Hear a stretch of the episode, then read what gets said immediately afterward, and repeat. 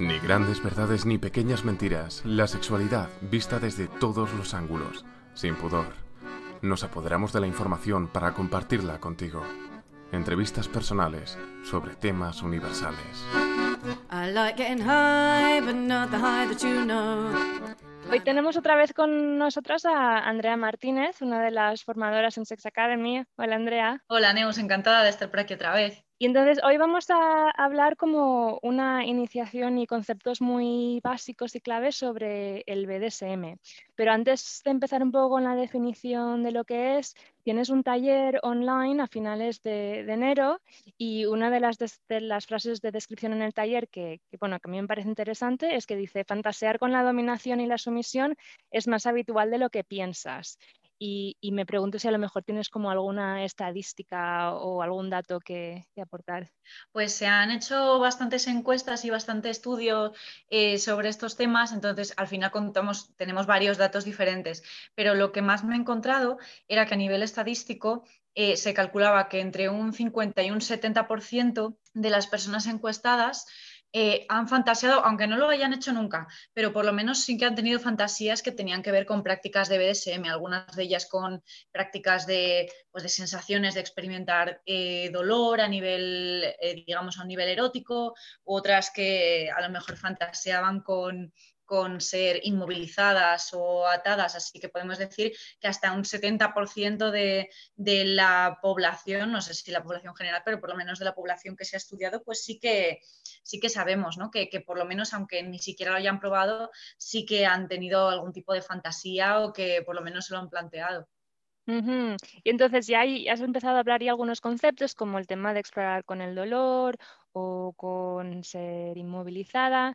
Entonces me pregunto si, si, puedes ya entrar en la definición un poco qué significan estas siglas de BDSM. Pues sí, he hecho referencia sobre todo a esos dos conceptos porque, a ver, al final el BDSM es un mundo muy, muy, muy amplio e incluye un montón de prácticas que de hecho muchas veces las, las realizamos en nuestras, en nuestras interacciones eh, sexuales sin pararnos a pensar que forman parte del, BSM, como que no las vemos como tal.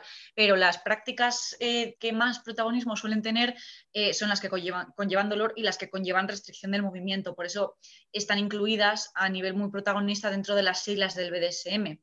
BDSM son unas siglas que hacen referencia a varios conceptos. La B sería de bondage, que es un término que se refiere a la restricción de movimiento, a las ataduras. Después tendríamos la D y la S, que si las leemos juntas irían por dominación y sumisión. Si leemos la D sola, sería, también podría hacer referencia a la disciplina. Y después la S y la M harían referencia al sadomasoquismo, ¿no? Sadismo y masoquismo, que esta parte sí que tendría más que ver con el tema de infligir dolor o recibir dolor.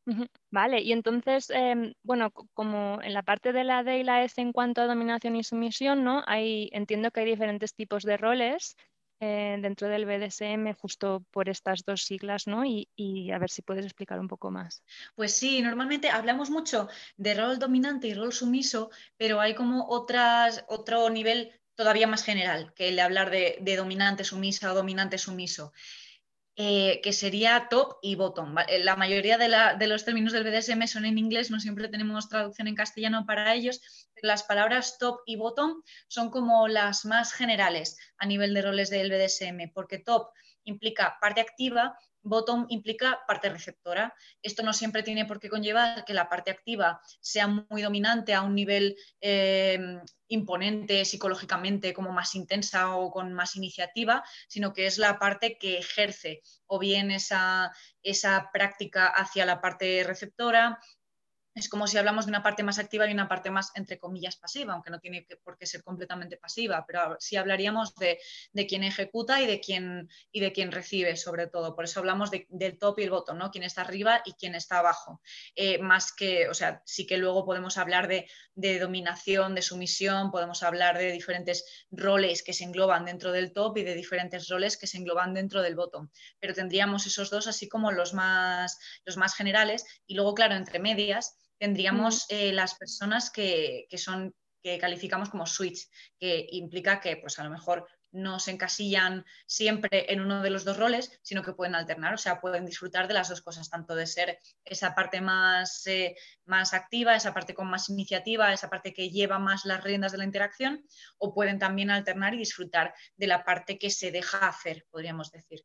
Mm, y aquí me, viene algo a la cabeza en cuanto a, parte activa y parte pasiva, porque me imagino, por ejemplo, una situación donde haya una persona como que esté en un rol dominante como dando órdenes y la otra persona las está, digamos, acatando, pero que a lo mejor las órdenes que la persona dominante está sentada en una silla y dando órdenes y de esta manera es como que la otra persona es la persona realmente activa físicamente y la persona que está dominando está un poco como recibiendo el placer o lo que sea que esté pidiendo. Eh, entonces, aquí, ¿quién sería el top? ¿Quién sería la persona en el top?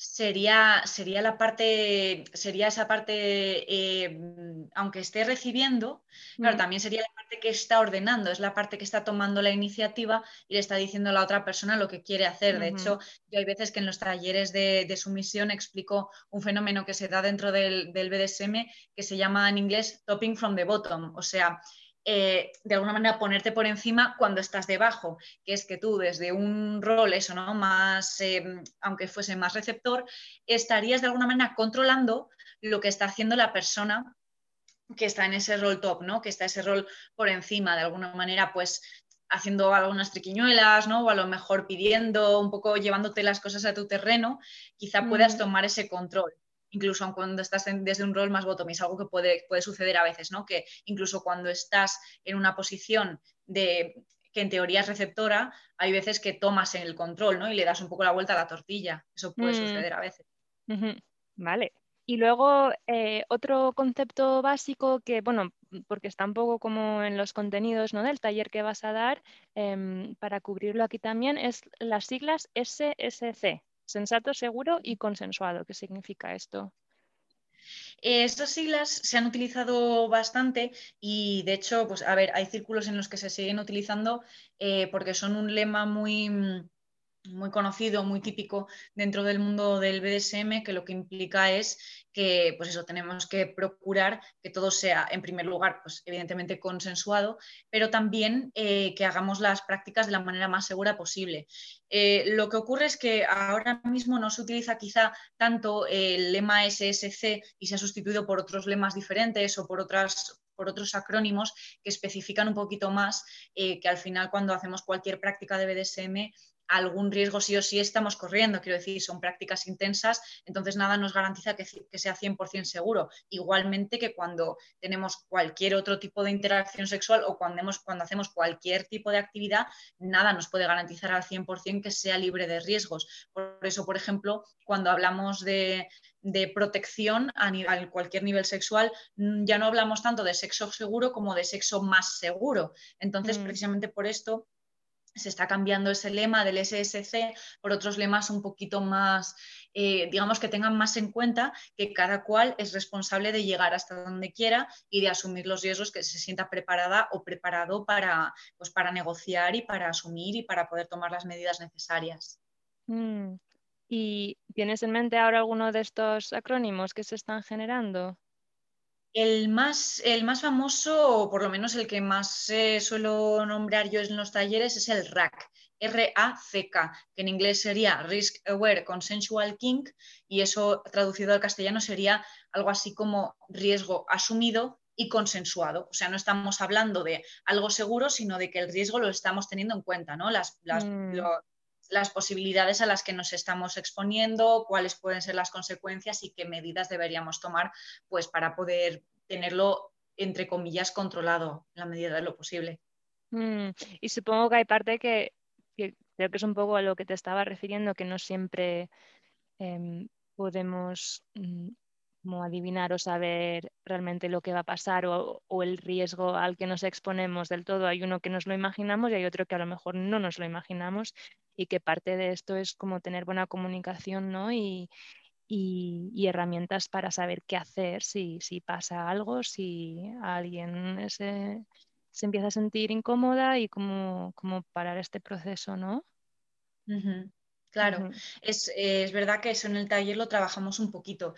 Eh, yo siempre recomiendo que, claro, al fin y al cabo, en el taller de BDSM, pues condensamos en dos horas como un montón de cosas y tampoco puede ser, ¿no? No sales del taller siendo una experta o un experto, sino que es más para tomar contacto y para aprender algunos conceptos y algunos trucos, algunas prácticas muy fundamentales. Pero siempre mm. insisto que si alguien tiene curiosidad por una práctica muy concreta, por alguna cosa muy particular, pues que se forme en concreto en esa, que pida ayuda a personas que ya sabe que lo han practicado, que vea vídeos, que lea libros, que se forme, que vaya a más talleres, porque, claro, como decía, hay tantísimas prácticas que no da tiempo a tocar, vamos, ni una parte muy pequeñita de ellas y por eso es, es especialmente importante que en función de aquello que quieras hacer, pues lo especifiques, ¿no? Que busques formación precisa, que busques información y que sepas al final pues también las medidas de seguridad generales y las particulares. Por ejemplo, en el, en el taller hablamos mucho de cómo elegir eh, una palabra de seguridad por si es necesario, como tú has dicho, pues parar la escena en un momento determinado o cómo negociar los límites de antemano, ese tipo de cuestiones sí que las trabajamos un poquito, pero por ejemplo, cuando llegamos a la parte práctica, en el taller, por ejemplo, hay una una parte un poquito práctica de consejos eh, para, tener, para poder tener ahí a mano por si quieres jugar con restricción de movimiento.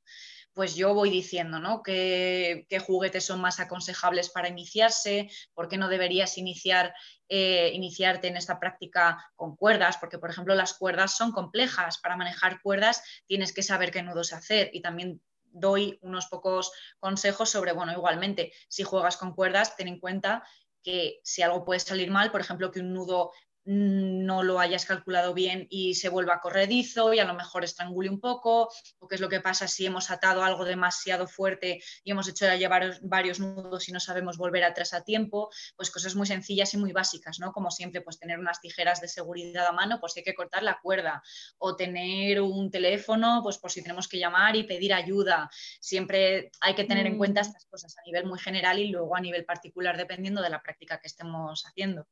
Mm. Qué bien, pues muchas gracias. Em, supongo que eso, como dices en el taller, hablas más y la gente eh, está interesada. Y es el 28 de enero, que es un jueves de 7 a 9, ¿verdad? Sí. Y bueno, hay más información en, en la página web. Muchas gracias.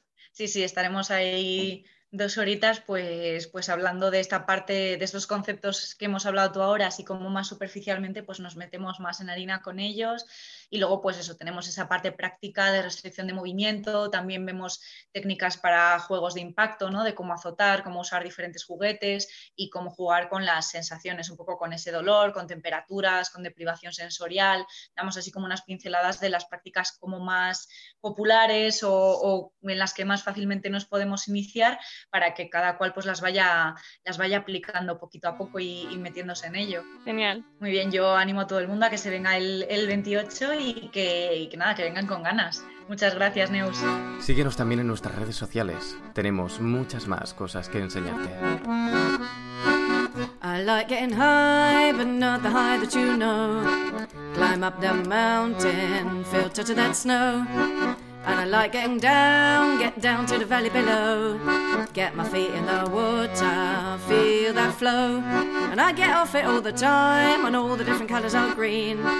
Get off my rocks on the rocks, pink, brown, and cream. And I get rushes when I run, arms out, silly fun, I wanna make a me scream. Pebbled or stone, oh, nature does it for me. I like getting high, but not the high that you know. Climb up that mountain, feel touch of that snow. And I like getting down, get down to the valley below.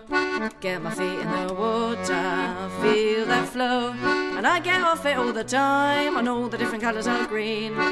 Get off my rocks on the rocks, brown, and cream. And I get rushes when I run, arms out, silly fun, I make a me scream. Pebbled or stone, don't nature does it for me.